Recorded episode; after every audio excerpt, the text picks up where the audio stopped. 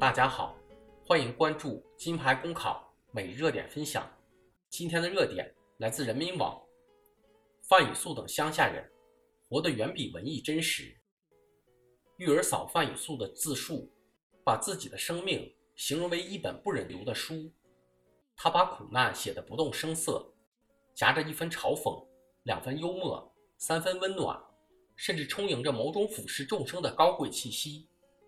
让人想起《简爱》，但又没有《简爱》那种读书人的愤世、清高，甚至矫情。他顺从着看得通透的命运，八平米的合租房，一面冬天迎纳阳光的玻璃窗，就能让他幸福。一夜之间，上亿人集体打开这本书，且急于赞美、拨弄、质疑，蜂拥而至。有文化人认定他文字平平，不过因为苦难。而获得激赏，甚至刻薄为城里人缺少农家乐。这是大时代的一则小故事。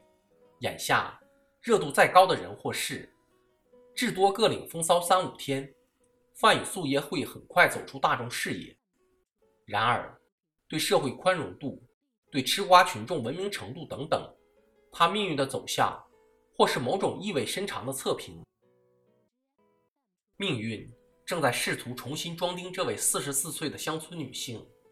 倘若范雨素拥有这样的新人生，继续写得风生水起，作品在知名文学刊物频频发表，北京大学聘她做中文系教授，甚至嫁入名门，好吧，文化人又要瞠目于这般离奇的想象力了，有辱斯文吗？然而，从前有位叫沈从文的乡下人。就是因了他奇峭生猛的文字，人生被如此这般重新装订了。沈从文的学历还不如初中生范雨素，他只读过小学，看着衙门口挂着的人头和一串串耳朵长大，当过若干年的非正规的兵，也受过冷嘲。这样的人都能来西南联大教书，真是没眼光的人干的。头一次讲课。怯场的十分钟不能发一语，后来却把台下没耳会的女学生娶回了家，帮着撮合的是胡适和巴金。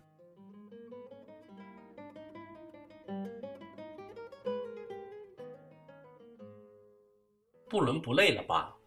那农妇如何比得沈从文？可沈从文这段话和范雨素颇相似。我实在是个乡下人，说乡下人，我毫无骄傲。也不是自贬，乡下人照例有根深蒂固、永远是乡巴佬的性情，爱憎和哀乐自有它独特的样式，与城市中人截然不同。他们的文字被喜爱，就是因为这独特的样式。从乡野走来，在底层挣扎，却以文字明示。至少这一点，两人很像，都是中国文化史的艺术。怎么看待这艺术是一杆秤？仅用神苦来解释范雨素的走红，实在低估了公众智商。五四以后，知识人总把启蒙挂在嘴上，一旦被蒙起了，岂非挑战了习以为常的优越感？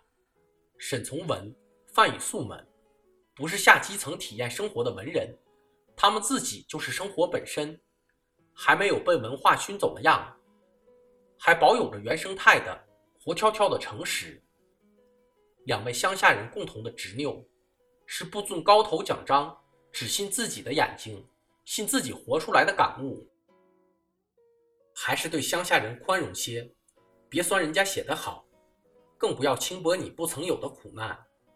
战士作家高玉宝写的故事，都进过小学教科书，加以时日，不要捧杀，也莫棒杀。娓娓道来的他，或能成为这个时代一行温暖的注脚。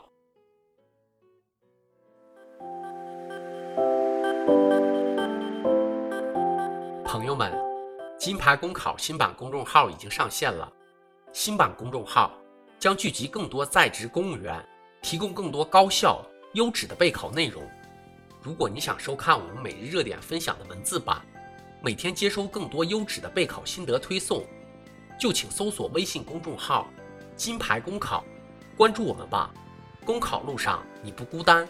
金牌公考与你相伴。